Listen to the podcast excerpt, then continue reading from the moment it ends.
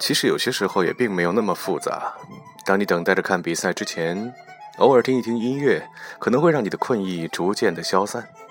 事情就是这么简单以至于我们突然间发现其实坐在自己的屋子里边也可以完成接下来你想要做的所有事情。我不管今夜的比赛究竟是谁输谁赢至少这段时间是属于我们所有人的。祝你周末愉快。这个尝试怎么样？